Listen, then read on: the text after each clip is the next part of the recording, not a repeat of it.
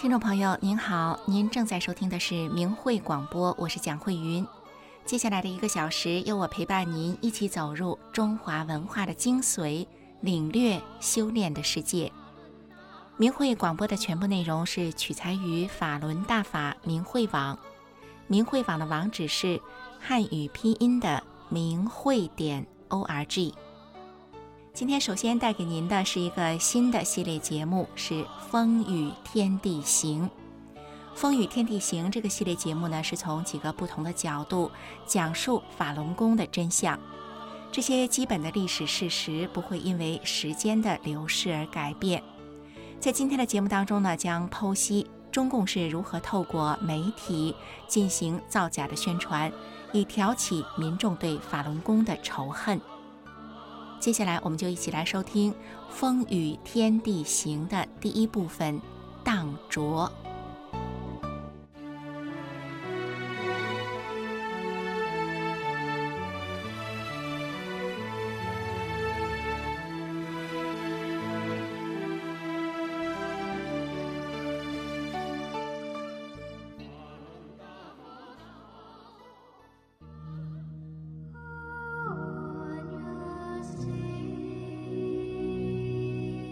亘古以来，人们仰望星空，问着自己那个关于永恒的问题。潮起潮落，沧海桑田。当强权、荣耀和财富随着岁月流失而化为尘土之时，只有心底的纯真和对善良本性的渴望，静静地扎根在那里，永不磨灭。真的勇者，穿越红尘的喧嚣，回归至真至善的心灵，历经世间一切苦难，而那份坚持依旧岿然不动。它是一棵参天大树，当狂风暴雨来临的时候，它用自己的身躯，为世间所有的良知撑出一片希望的天空。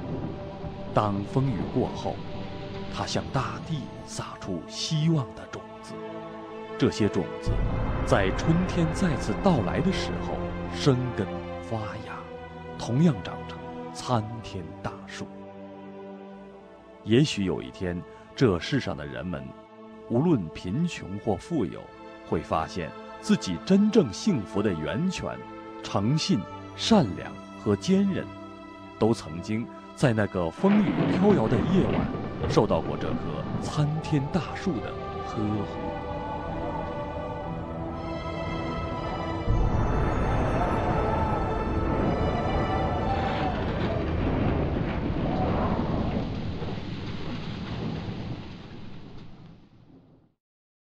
两千多年前，古罗马暴君尼禄故意纵火焚烧罗马城，然后嫁祸于基督徒。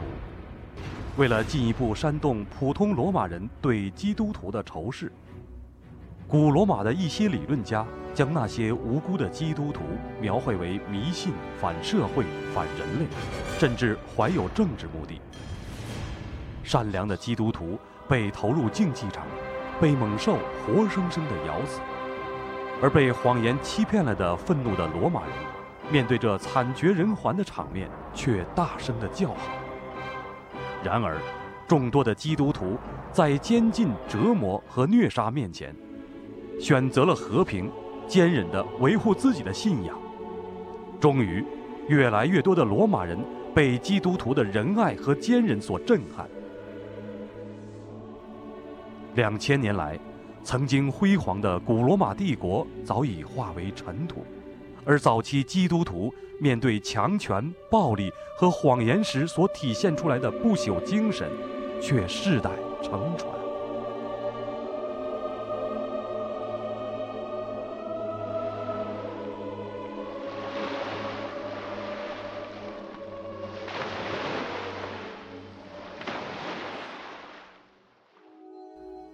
两千年后的公元二零零一年一月二十三日。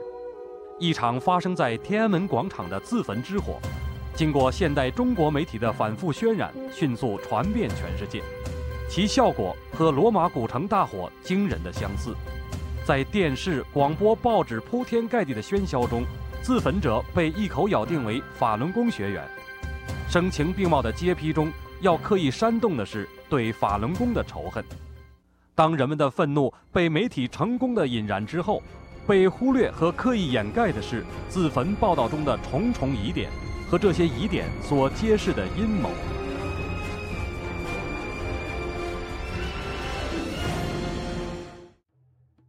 也许中央电视台的运气特别好，在天安门自焚案这样的突发事件中，焦点访谈节目获得了这段难得的近距离拍摄的清晰的现场录像。如果把镜头放慢，可以看见这个事件中被官方媒体称为自焚而死的刘春玲身上的火焰已基本熄灭。突然有人用物体猛击她的头部，刘春玲随即倒地，一条状物快速弹起，从死者脑后飞出数米远。又以极快的速度从空中落下，那么谁是出手打击的人呢？如果把那一时刻镜头止住，可以看见挥动的手臂接近刘春玲的头部，穿着军衣的武警正走向镜头前面，在他身后，一名身穿大衣的男子正好站在出手打击的方位，仍然保持着一秒钟前用力的姿势，甚至我们还可以看到刘春玲在倒地之时，左手不自觉地抬起来触摸被打击的部位。联合国非政府组织国际教育发展组织，早在2001年8月联合国的会议上，就向会议提交了天安门自焚案的分析录像带，并明确指出这一自焚事件是由江泽民当局精心策划的谋杀。2003年11月，分析天安门自焚案重重疑点的英文纪录片《为火》，以其严谨求实的风格和对黑幕的曝光，获得第五十一届哥伦布国际电影电视节荣誉奖。迫于国际上的强大压力，焦点访谈在案发一周年之后又多次推出有关自焚的报道，试图自圆其说。可是，这段揭示内情的关键镜头却从未得到任何解释，甚至不再出现在后面的自焚节目中了。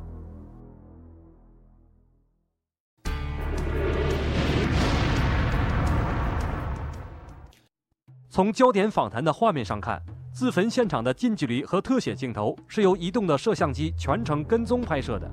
根据中国官方媒体的报道，这些镜头的拍摄者是美国 CNN 电视新闻记者。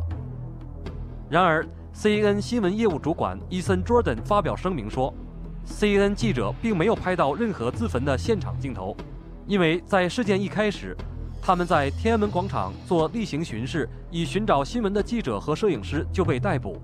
摄影器材被没收，那么到底谁是自焚录像的摄影师？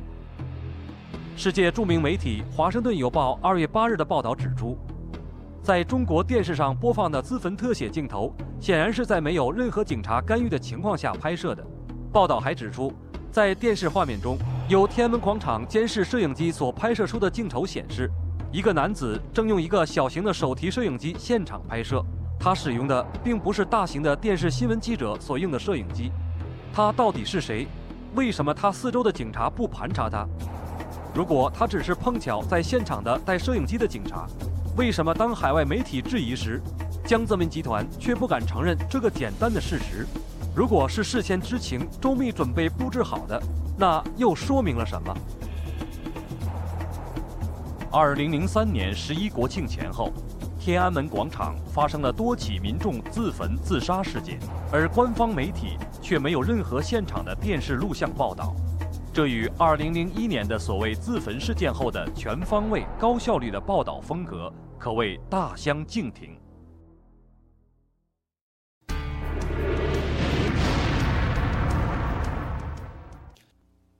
失去母亲的小姑娘刘思颖。是整个自焚事件中挑起对法轮功仇恨的最关键人物。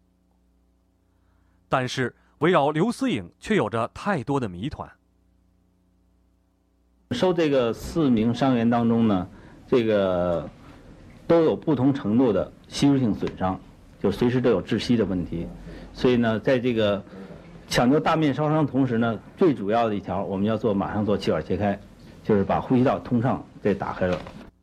李池医生在节目中谈到的气管切开的切口是在声带的下方，患者通过气管插管来进行呼吸。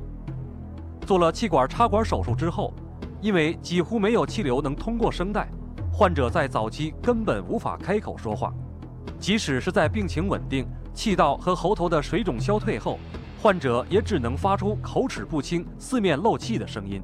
世界呀，美好的世界，美好的世界啊！嗯，那世界能是什么样啊？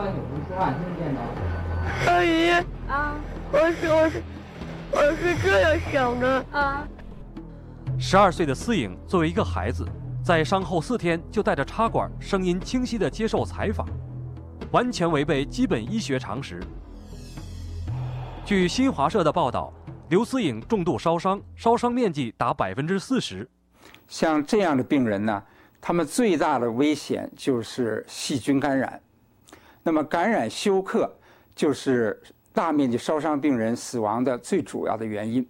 所以在世界所有现代的医院里面呢，都要把这种病人呢放入一个特殊的环境、特殊的病房，完全无菌的一种状态。那么，当我们看到这个中央电视台焦点访谈节目里面这个这个记者呢，既不戴防护衣呢，也不戴口罩，就拿着话筒呢，近距离的采访这个大面积烧伤的这个小孩儿。从医学的角度来讲呢，简直是不可思议的。为什么呢？因为就只是这记者说话时候所带这个飞沫呢，里面大量的细菌就可以对小思颖的生命啊造成严重的威胁。还不要说话筒啊，还有这个带进其他的这这些细菌。自焚事件之后不到两个月，刘思颖就被官方宣布为猝死，一切疑点终于成了死无对证。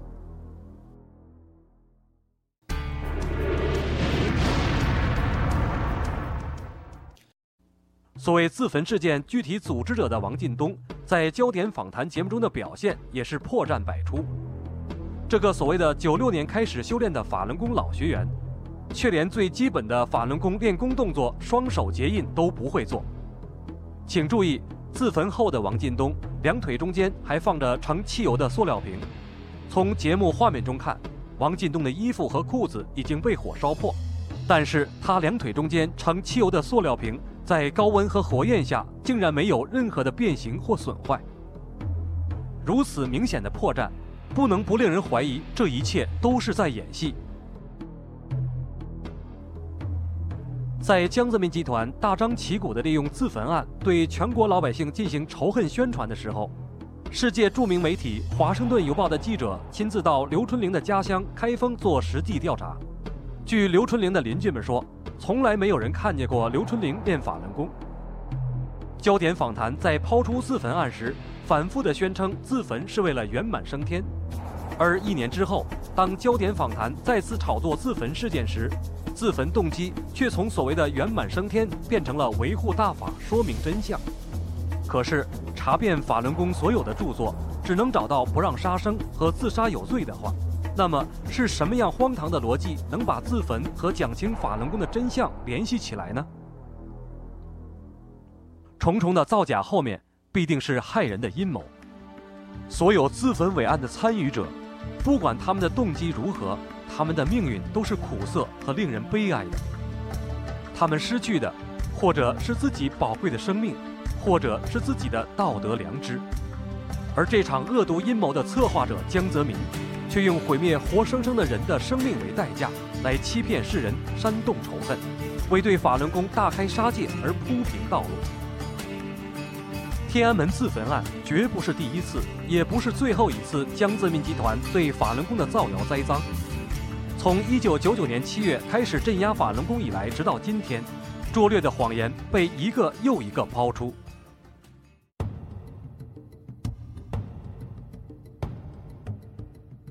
为了在李洪志先生的生日问题上做文章，《人民日报》一九九九年七月二十九日头版报道，现年八十岁的老人潘玉芳声称一九五二年为李洪志先生接生，当时使用了催产素。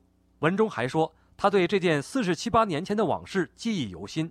然而，根据哥伦比亚百科全书，催产素的分子结构是一九五三年才被发现的，应用于临床是一九五三年以后的事了。不知那位老人当年用的是哪家药厂生产的催产素？一九九九年七月二十二日以来，中国官方媒体一直宣称练法轮功死了一千四百人，后来又升级为一千七百人。且不说这些说法不敢接受任何第三方的独立调查，就算是真的有这一千七百例，就算是练法轮功的人数真的只有一九九九年七月二十二日以来官方媒体宣称的二百多万，那么法轮功修炼者的年平均死亡率也不到万分之三。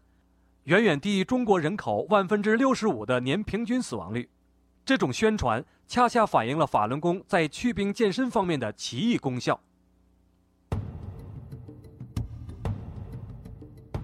江泽民集团用来镇压法轮功的另一个借口是所谓法轮功不让人看病。中央电视台断章取义地引用李洪志先生在大连讲课中的片段作为证据，可是。李洪志先生讲的是在修炼过程中不要用气功给别人看病，以免伤害练功人的身体。中央台删去上下文，把它歪曲成不让人去医院看病。以下是大连讲课中被中央台删去的一部分。练功人讲净化身体，你给别人看病的时候，你和病人形成一个场，病人的身上的黑色的病气啊，全部都能轮，轮转到你身上来，他带多少，你带多少。其实，在《转法轮》中，李洪志先生就谈到：医院能不能治病呢？当然能。医院是能够治病的，因为他，是吧？他要治不好病，那谁还上医院去治病啊？那动手术，那东西不是摘掉了吗？是吧？你承不承认他治病行吗？那吃药，它确实能够，是吧？起到作用啊。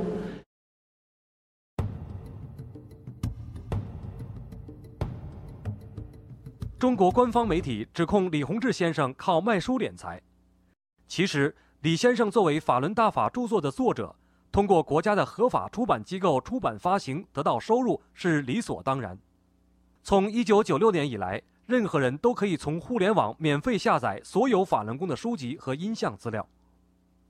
如果李先生真的想卖书敛财，怎么会这样做呢？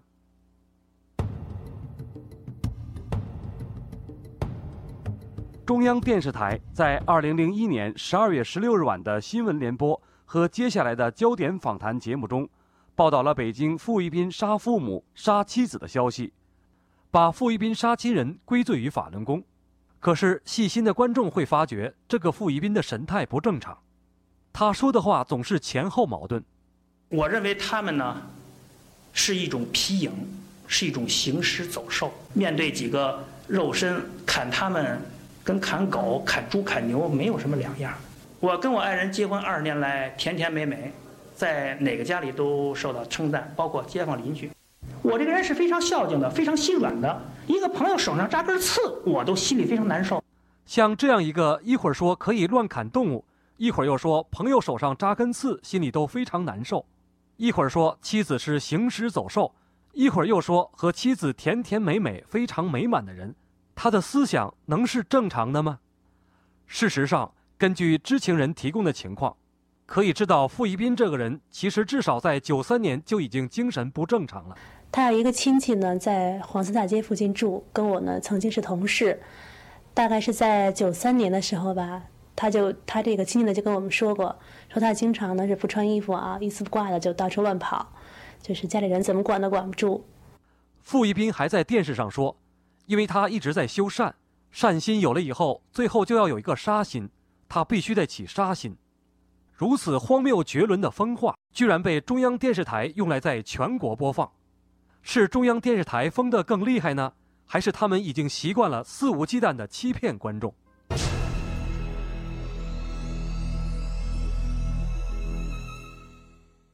在对法轮功的抹黑运动中。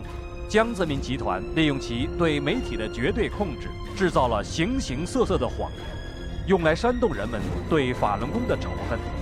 同时，由于法轮功的书籍被大量销毁，法轮功学员被彻底剥夺了申辩的权利，中国老百姓就更无从得知法轮功是什么，法轮功学员是一群什么样的人了。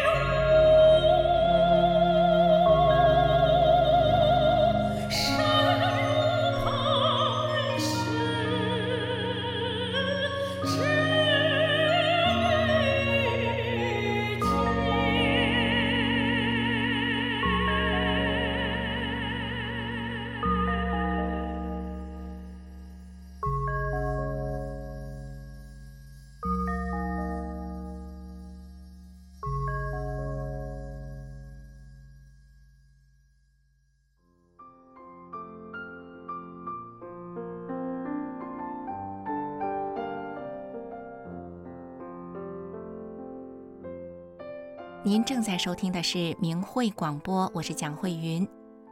明慧广播的全部内容是取材于法轮大法明慧网，明慧网的网址是汉语拼音的明慧点 o r g。我们刚刚收听的节目是《风雨天地行》，讲述了几个中共用来造谣法轮功的事件。在一九九九年之前，法轮功在中国受到许多的褒奖，可以说是家喻户晓。在一九九九年七二零，中共开始镇压法轮功之后，当时的民众普遍是不理解的，而且呢，一些执行者也并不是积极的执行镇压的政策。但是呢，中共利用他们掌握的宣传工具，这种专制政权的特殊性，大力的对法轮功进行名誉上的搞臭。中共从不同的角度制造谎言，栽赃诬陷法轮功和法轮功的创始人。其中呢，在二零零一年，中共在天安门制造的所谓的自焚事件，对法轮功进行栽赃。这个自焚的谎言，在宣传和教育的推波下，的确是影响了许多善良的中国民众。许多信任中国的当权者、信任中共的民众，因为不知道这些污蔑是中共对法轮功的造假宣传，他们深信了媒体长期的宣传。于是，在根深蒂固的观念下，导致了他们不愿意再去更多的了解法轮功的真相。尤其呢，是从这些宣传中成长起来的年轻人，他们更是成为了一群特殊的所谓的小粉红。接下来我们要讲述的这个真人真事呢，就是移居海外的主人公 Lisa。就她自己的话来说呢，她就是一个小粉红。但是在他之后的经历当中呢，很艰难的突破了长期被谎言封闭的这种状态。那么接下来就让我们一起来听听他的故事。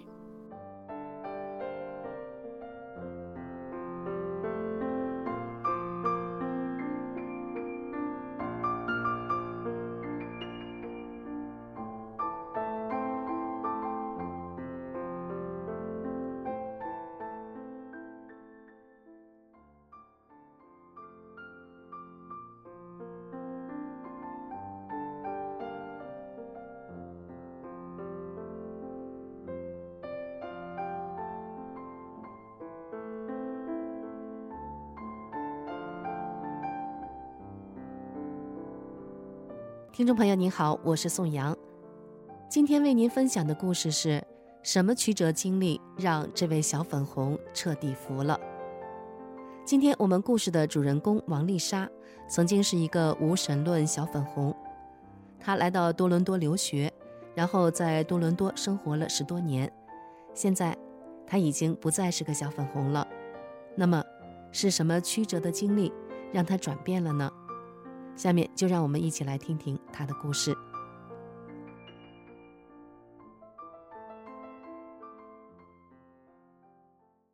王丽莎二零零四年来到多伦多留学，用她自己的话说，那时的她是一个小粉红。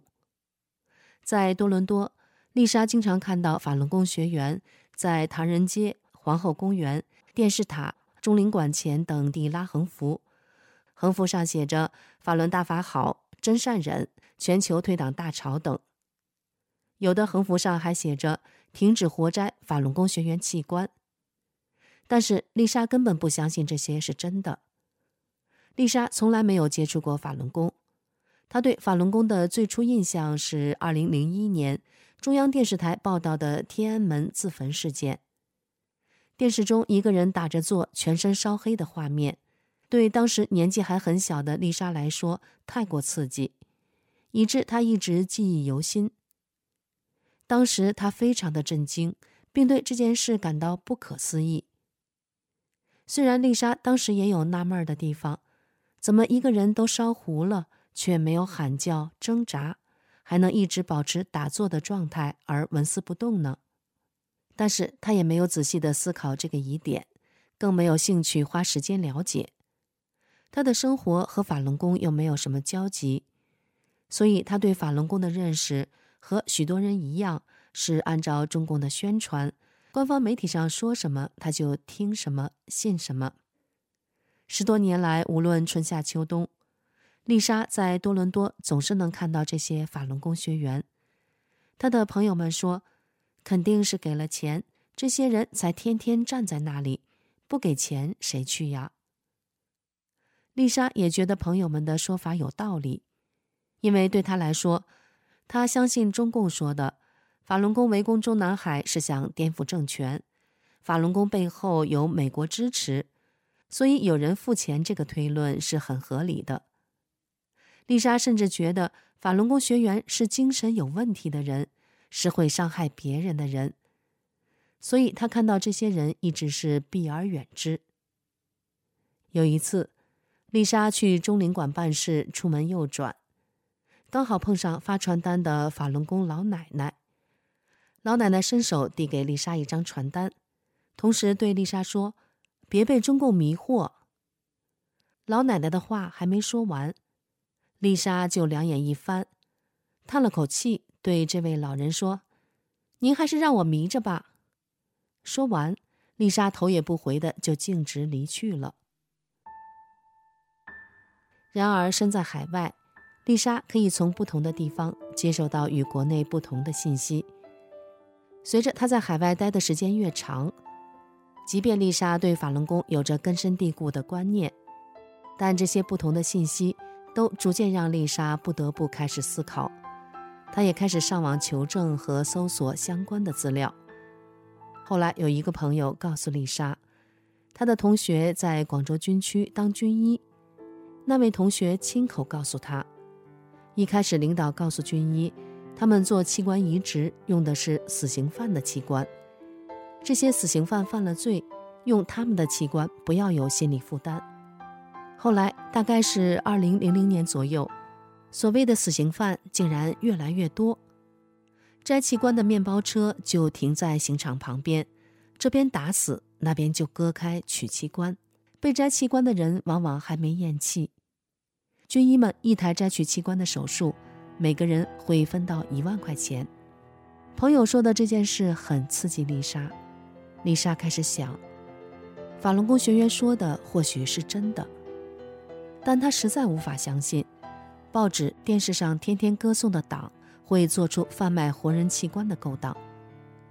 丽莎是个小粉红，对中共充满了信任和崇敬。这样的事实对他来说太难以置信，更何况被摘器官的人还仅仅是要按真善忍的标准做好人的人，就要杀死他，那这岂不是一个黑白颠倒的世界？这个冲击太大了。丽莎自然很难一下子就彻底转变自己的认识。更后来，由于工作关系，丽莎开始和法轮功学员有了接触。她发现这些法轮功学员工作很认真负责，比她接触的其他人尽责很多。她感觉，法轮功好像不是中共官方媒体宣传的那样。二零一九年。丽莎和一位法轮功学员有了较深的接触，在她看来，这位法轮功学员说话非常有逻辑，句句在理又充满善意。几番交谈之后，这位学员借给丽莎一本法轮功的主要著作《转法轮》。怀着好奇心，丽莎翻开了《转法轮》，她想看看这本书讲的到底是什么，怎么会让一亿多人着迷？没想到。丽莎越看越想看，《转法轮》里讲的星体星系，她很容易接受。另外，他曾经研究过为什么佛有舍利子，但始终没有找到答案，却在《转法轮》中找到了。他还研究过进化论、化学、量子力学等等。丽莎越研究越发现，《转法轮》中说的很科学，非常有逻辑地解释了人体、宇宙奥秘。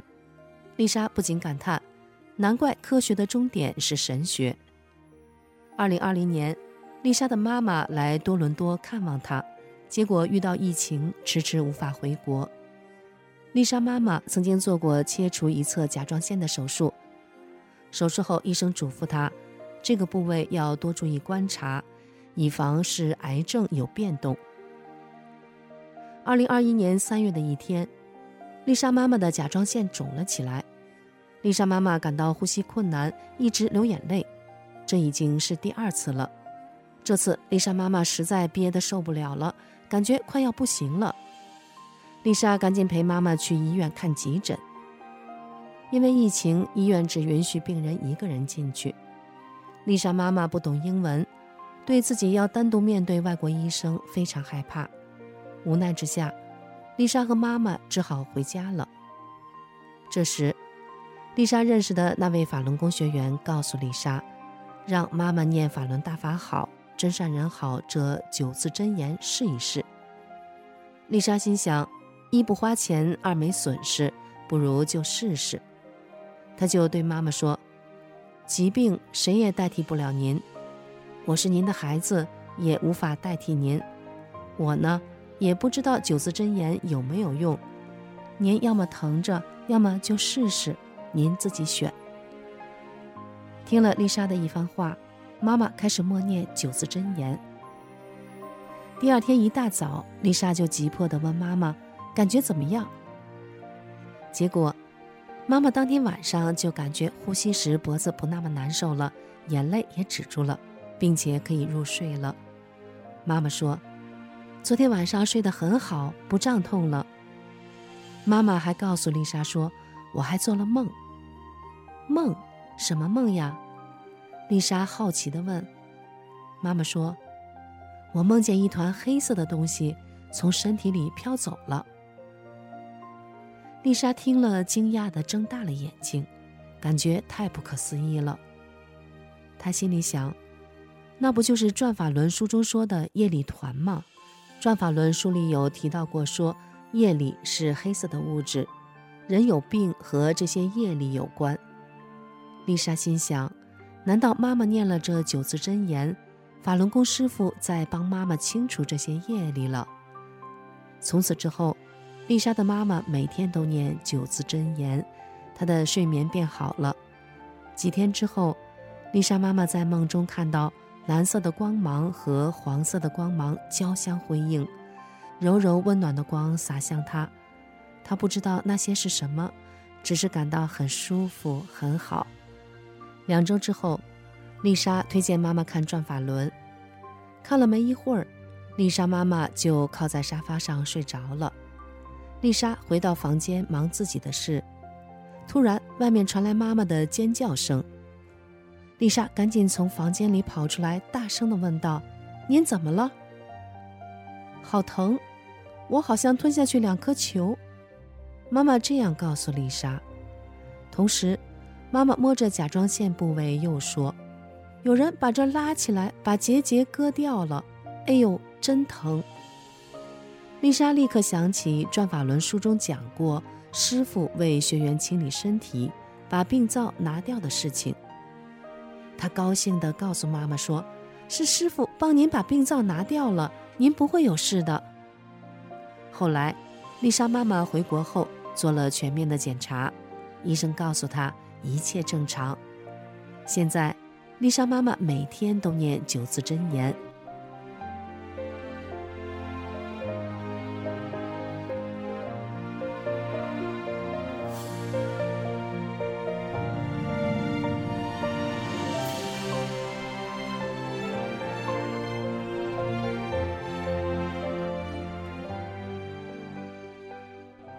丽莎很庆幸自己有机会亲眼看到妈妈的真实体验，否则她无论如何也不会相信法轮功居然有如此超常的威力。现在，丽莎自然懂得那些在领馆前发资料的人不可能是拿钱办事的人。她通过阅读《转法轮》，已经逐渐明白了法轮大法的珍贵。她懂得这些人为什么能够这么长期的坚持着，不是为了钱财。却能做到一般人看起来不可能也做不到的事情。丽莎不再是个小粉红了。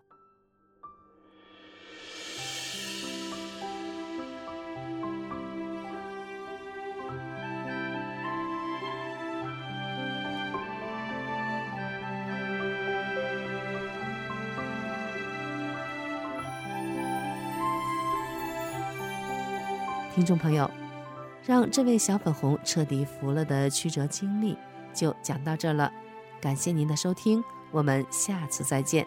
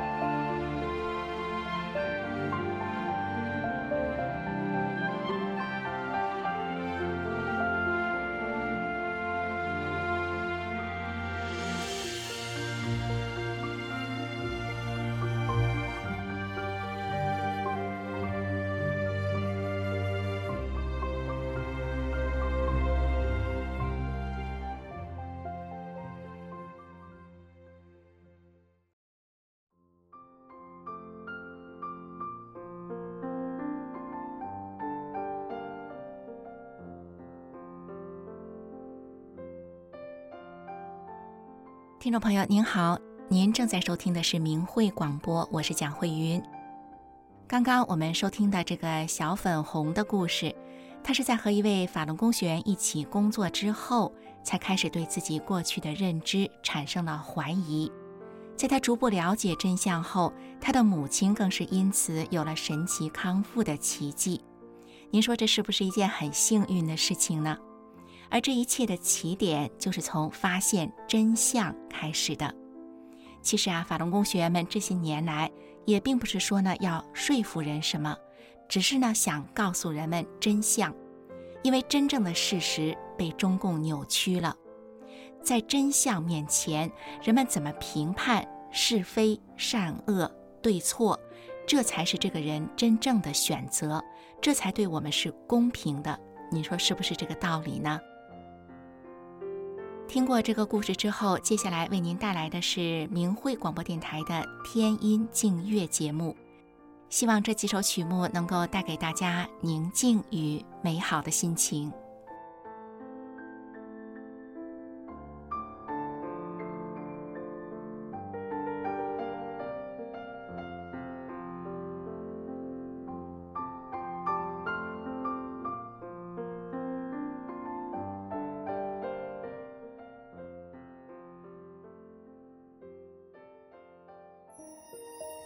美好纯正的音乐来自佛国，飞遍人间。光明的天音，荡涤心中的杂念。远真善忍的纯净祥和，透过天籁般的乐音，带您走回心灵的故居。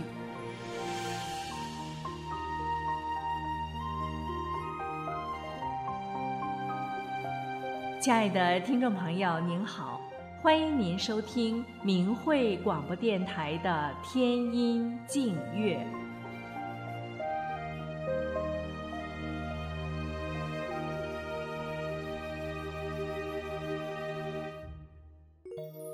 人一生短短不过百年，争名利尝尽人生冷暖。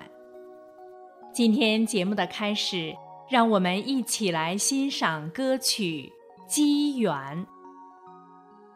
在迷中，你沉沦很多；在人中，你尝尽苦乐；在世中，为名利茫然奔波；在心中，总有种无名的忧愁。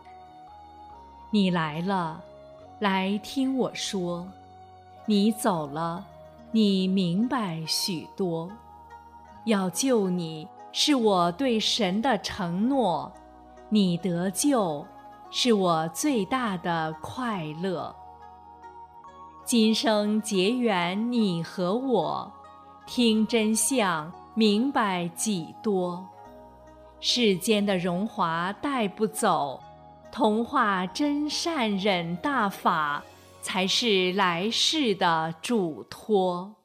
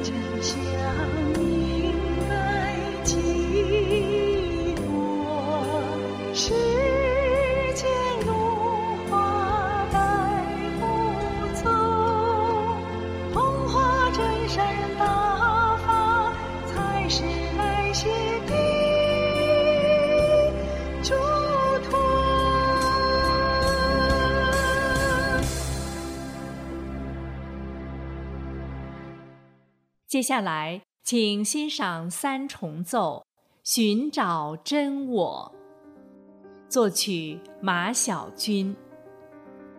这首作品讲的是一个人寻找真我的返本归真之旅。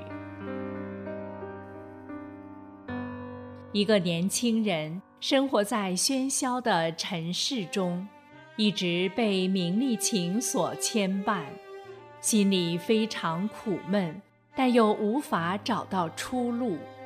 他迷失在灯红酒绿的现实中。直到有一天，一个偶然的机缘，他遇到了法轮大法。通过修炼，他人生的一切发生了转变，从此踏上了返本归真的道路。人生的命运从此改写，一切焕然一新。请欣赏三重奏，寻找真我。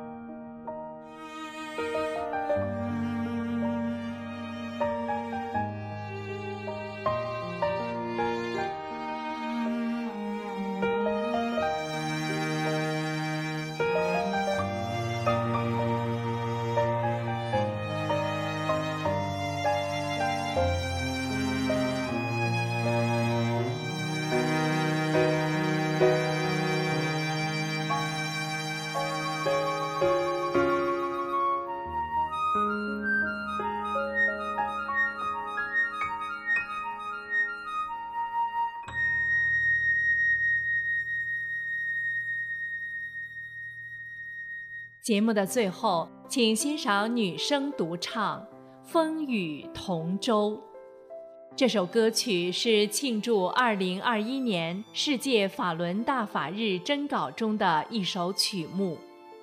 每年的五月十三日是世界法轮大法日，中国大陆和世界各国的大法弟子将自己的修炼故事、摄影、音乐、绘画。诗歌、书法等各类作品投稿给明慧网，见证在法轮大法真善忍的指导下，修心向善的美好，分享李洪志师傅对大法弟子和世人的慈悲，在这个特殊的节日，向人们播撒希望，传播真相。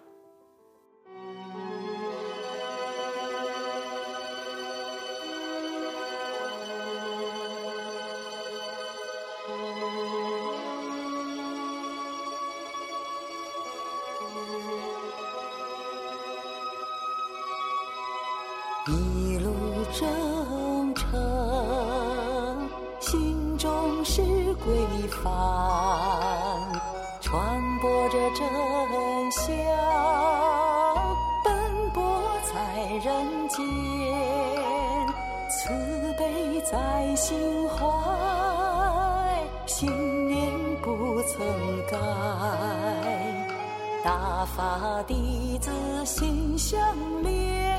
开辟出一片天，法轮大法在心中扎了根，法轮大法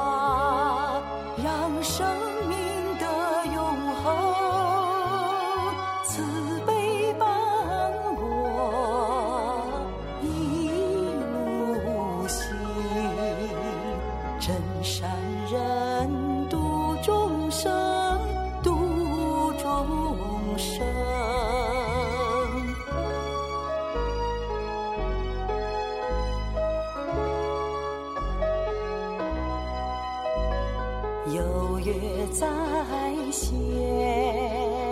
今生又重逢，生命中荣耀与正法相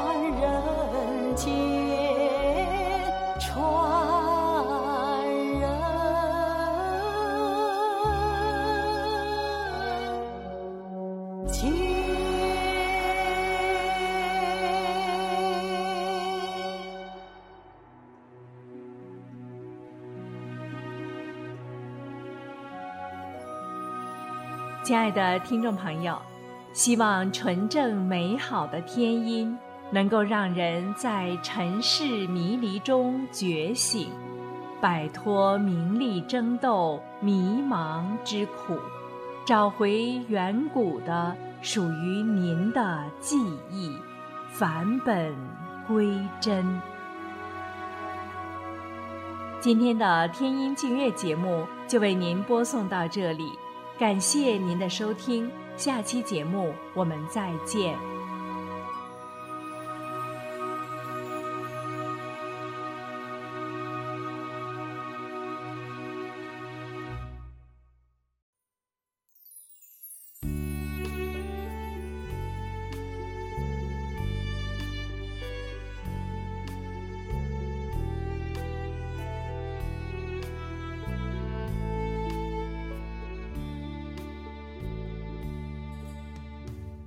听众朋友，今天的明慧广播就到此结束了。明慧广播的首播时间是每周五的晚上九点到十点。如果您错过了今天的部分节目，您可以在每周六的下午一点到两点同一频道收听我们的重播。感谢您的收听。